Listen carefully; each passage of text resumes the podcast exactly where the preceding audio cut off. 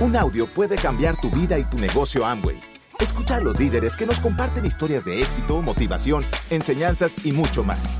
Bienvenidos a Audios INA.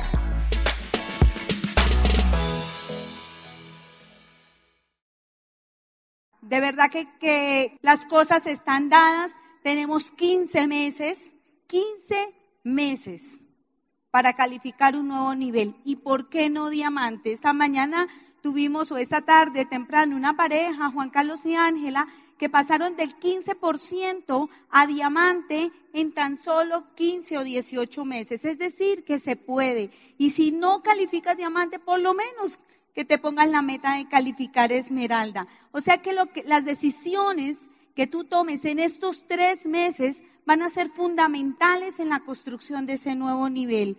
Por eso queremos que tú este fin de semana tomes decisiones y que te pongas la meta de calificar por lo menos esmeralda. Yo creo firmemente que cualquier persona, así esté nuevo hoy, esté arrancando su negocio, lleve 15 días, un mes o dos meses, creo esto, lo creo profundamente que puede calificar Esmeralda, pero van a tener que trabajar, mis amigos. No va a ser fácil, el camino nunca es fácil, el éxito no llega por casualidad, el camino hay que recorrerlo, el precio hay que pagarlo. Y una de las decisiones que uno tiene que tomar o que es atreverse, es atreverse a pensar diferente, a vivir una vida diferente. Hace poquito una gran amiga mía de Puerto Rico eh, downline del negocio me recomendó un libro. El libro se llama Este es, este es su momento, un libro hermosísimo. Y lo pedí por internet, no se conseguía aquí en Colombia, pero ella me, me, habló tanto del libro que, que, yo dije, yo, yo voy a comprar ese libro. Y lo pedí por internet y me llegó hace, hace unas dos o tres semanas y me lo devoré en dos semanas. Y me gustó muchísimo ese libro y, hablaba de que, de que uno toma decisiones de cómo vivir la vida. Uno, uno vive la vida de acuerdo a sus creencias, de acuerdo a lo que quiere lograr o de acuerdo a sus miedos. Y una de las cosas que hablaba es que uno debe tomar la decisión de dejarse atrapar, de dejarse atrapar de algo que lo mueva del lugar. El problema es que la gran mayoría se deja atrapar por el miedo y se convierte en prisionero del miedo. Y cuando yo iba leyendo el libro, yo decía, Dios mío, parece que estuvieran hablando de mí, de mí cuando yo tenía tanto miedo al empezar a hacer este negocio. Porque cuando yo empecé este negocio, yo me recuerdo la primera convención, a mí esos aplausos y, esa, y ese entusiasmo y el wow y la gente y todo eso me asustó. Y tuve mucho miedo durante los primeros meses y descubrí en la medida en que iba transcurriendo el negocio que esos miedos o me paralizaban o me dejaba atrapar de algo que era la esperanza. Este negocio, familia, brinda esperanza.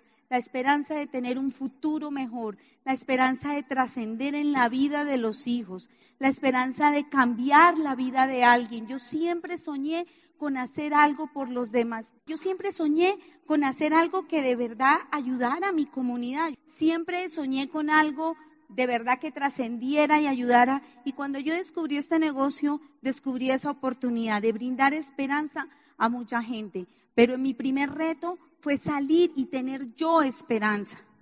Entonces, el libro es muy lindo porque porque le abre a uno como la visión de que uno tiene que tomar decisiones de cómo vivir la vida. O vives prisionero del miedo o vives como ciudadano de la esperanza. ¿Cómo sé yo cómo estoy viviendo? Porque uno sale de aquí muy entusiasmado y muy feliz. Y uno dice, sí, esta es mi convención y ya, y me voy diamante. Y Pero dentro de ocho días se nos olvidó. Cuando empiezas a recibir el negativo de allá afuera, es fácil salir de esta convención siendo, siendo ciudadano de la esperanza y en dos semanas dejarse atrapar y convertirse en prisionero del miedo. Por eso debemos estar vigilantes de nuestra actitud, de nuestra forma de ver, nuestra forma de actuar, para identificarnos y decir, Dios mío, me estoy dejando atrapar por el miedo o definitivamente estoy viviendo como un ciudadano de la esperanza. Entonces vamos a hablar de cada una de esas dos cosas. ¿Cómo vives tú si estás prisionero del miedo? Entonces, mucha gente, la gran mayoría, antes de hacer este negocio, no pensamos en el futuro. Nunca nos proyectamos hacia el futuro por justamente como miedo a ver nuestra realidad. A la gran mayoría nos ha costado mucho trabajo aterrizar y crear conciencia de nuestra propia realidad. La gran mayoría de la gente no piensa ni proyecta su vida a seis meses ni a un año. La gran mayoría de la gente vive su vida pensando en el fin de mes, en cuánto yo voy a gastar este fin de mes, en cómo voy a hacer para conseguir lo que me falta para este fin de mes. La gran mayoría de la gente le da miedo pensar en cuando los hijos crezcan en la universidad. No se ponen a pensar en eso. Hoy en día con dificultad pagan los colegios pero no se ponen a pensar qué van a hacer cuando sus hijos crezcan y vayan a ir a la universidad. ¿Qué vas a hacer cuando ellos quieran viajar o cuando ellos quieran hacer su sueño realidad? La gran mayoría de las personas hacen lo del avestruz. Creen que con meter la cabeza en el agujero el mundo no gira o se esconden a sus propios problemas. Ese es el panorama de la gran mayoría de las personas que ustedes van a encontrar allá afuera. Y cuando uno se descubra no pensando en el futuro, no soñando en grande, está actuando como el avestruz. Por eso es el primer reto que uno encuentra cuando entra este negocio, a pensar un poco más allá, a futuro, a proyectar su vida dentro de dos años, a proyectar su vida cinco años, a proyectar su vida diez años. Cuando yo encontré este negocio, yo jamás, jamás, jamás había pensado más allá de medio año o de un año. Jamás había pensado en cómo iba a ser mi vejez. Jamás había pensado en cómo iba a pagar la universidad de mis hijos. Jamás. ¿Por qué? Porque los medios de comunicación, nuestra sociedad, nos enseñan a vivir el día a día.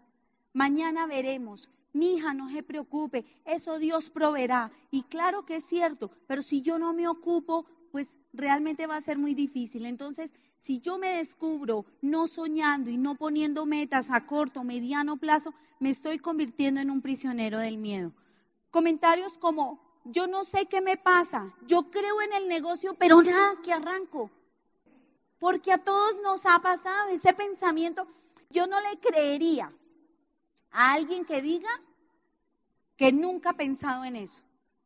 Yo creo que todos en algún momento dicen, yo creo en el negocio, pero no sé qué me pasa. Yo creo en el negocio, pero yo no sé por qué no tengo resultado. Y muchas veces es que estamos siendo atrapados por diferentes miedos. Por ejemplo, un miedo al rechazo. Qué difícil es para uno soportar el rechazo.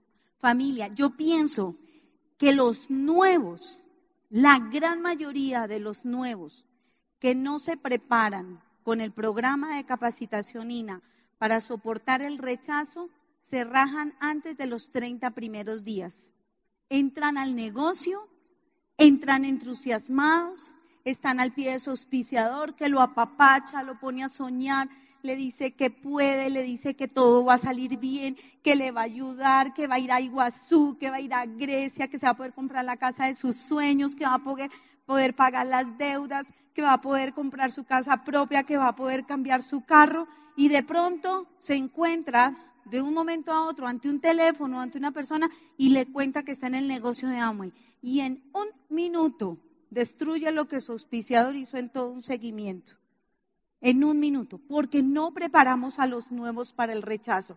Muchas veces ni siquiera nosotros mismos estamos preparados y todavía nos da duro los nos que uno consigue en el negocio. Otro miedo es que la preocupación me, me bloquea. Yo sé que muchos de nosotros entramos a este negocio con serios problemas económicos, con sin tener cómo pagar. Yo estoy segura que más de una persona está aquí gastándose el dinero que tenía destinado para otra cosa y compró su boleta de la convención. Yo lo sé, ¿saben por qué? Porque yo también lo hice.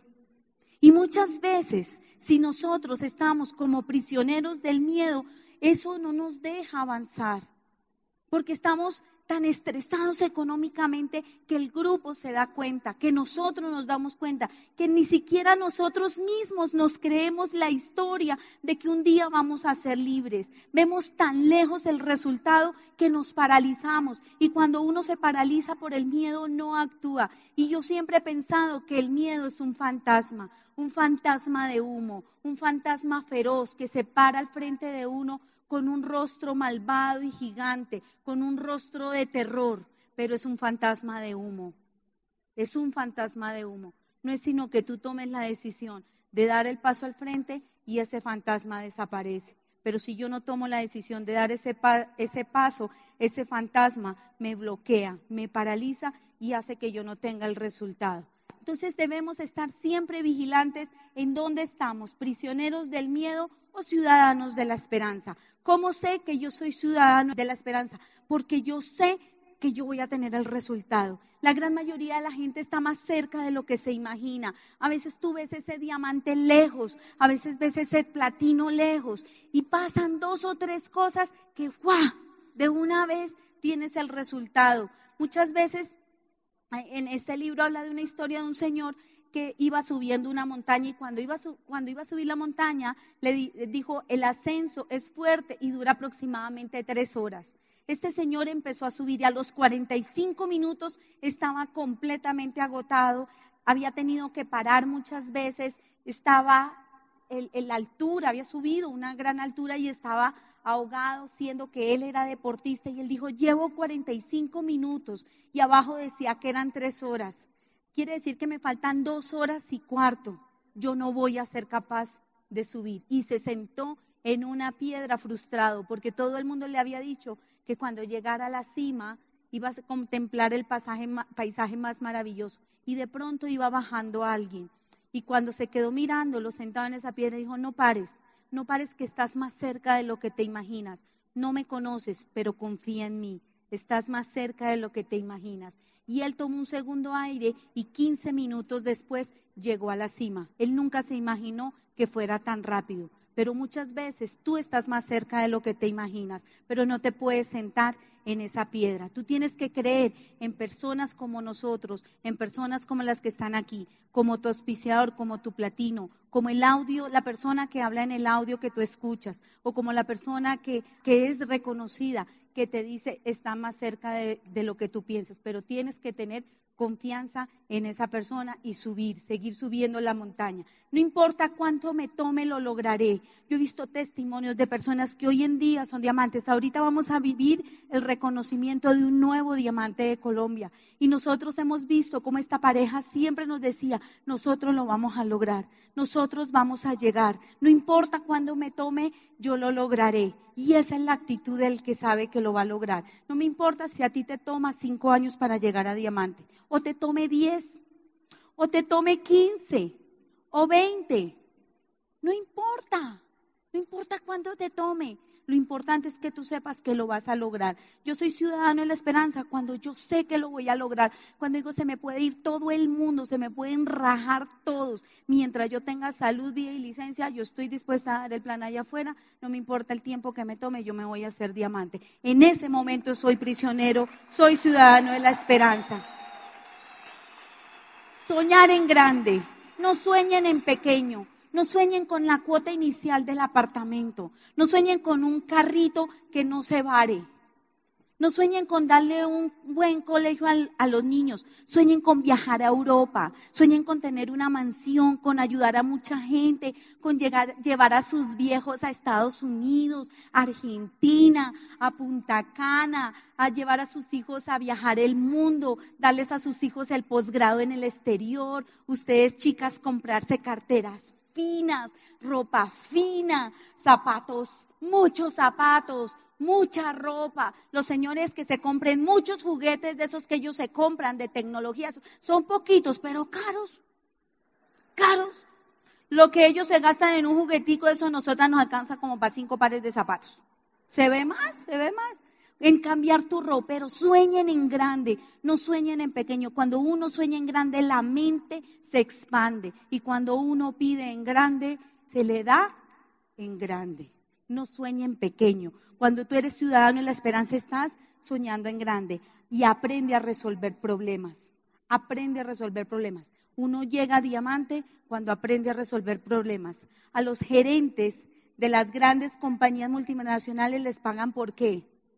Por aprender a resolver problemas. Pero tú no te puedes enfrascar en los problemas, tú tienes que aprender a solucionarlos. Y es todo un proceso.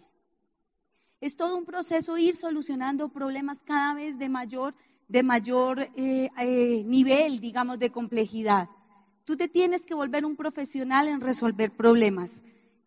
Y cuando estás dispuesto a resolver problemas y cuando estás dispuesto a soñar en grande y cuando estás dispuesto a, durar en este negocio y lograr el resultado y cuando estás dispuesto a seguir subiendo, no importa que estés cansado, realmente identificas que tú eres un ciudadano de la esperanza. Y entonces el resultado del negocio va a llegar.